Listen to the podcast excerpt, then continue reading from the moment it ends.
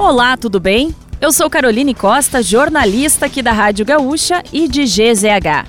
Não conseguiu acompanhar as principais notícias desta quinta-feira, 15 de dezembro, ou das últimas horas? Eu vou trazer aqui para você antes que o dia acabe, que é o nosso resumo diário de notícias do fim de tarde.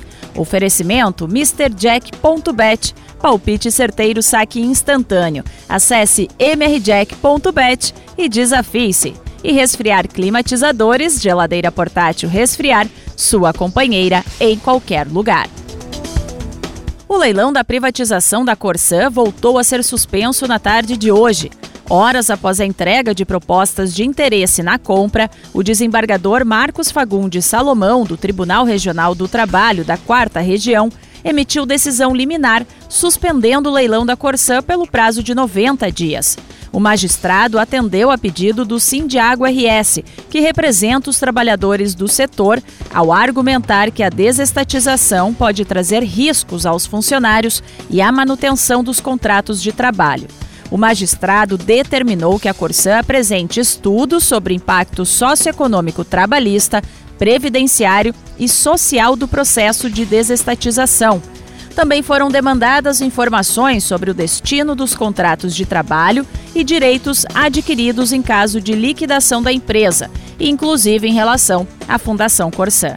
O governo estadual ainda não se manifestou sobre a nova suspensão.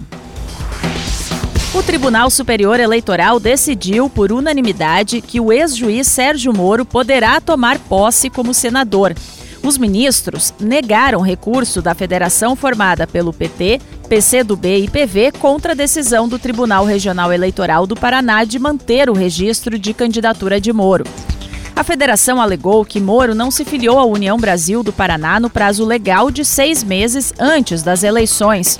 O ex-juiz estava afiliado até março no Podemos do Paraná e no final daquele mês foi para o União Brasil de São Paulo. Só em junho, Moro formalizou seu vínculo com a União Brasil do Paraná.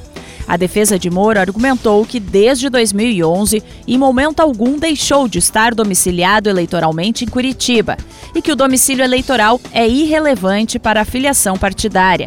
A tese foi acolhida pelo relator, ministro Raul Araújo, que foi seguido pelos demais ministros. A Polícia Federal cumpre mais de 100 mandados contra suspeitos de organizar atos antidemocráticos que contestam o resultado da eleição presidencial. A operação foi autorizada pelo ministro Alexandre de Moraes, do Supremo Tribunal Federal. Há ordens judiciais no Distrito Federal e em mais sete estados. Moraes também autorizou o bloqueio de contas dos investigados e quebra de sigilo bancário.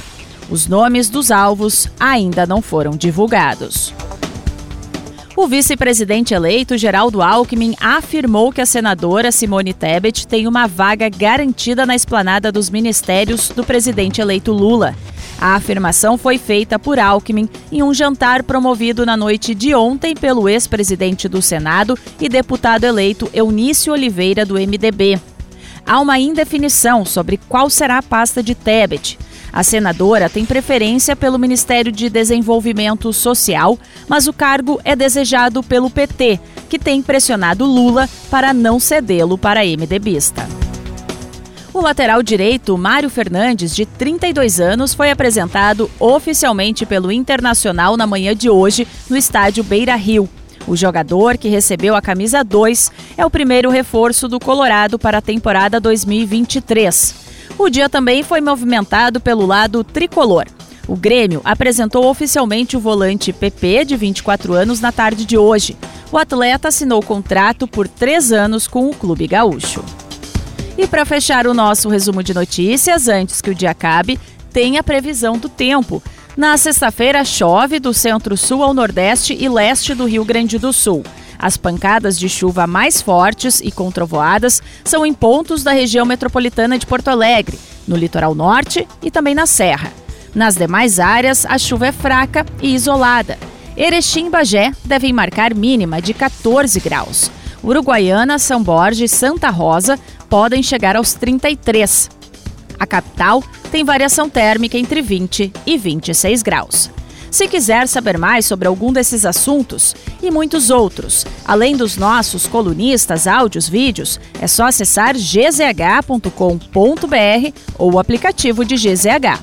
Amanhã a gente volta aqui antes que o dia acabe. Até lá!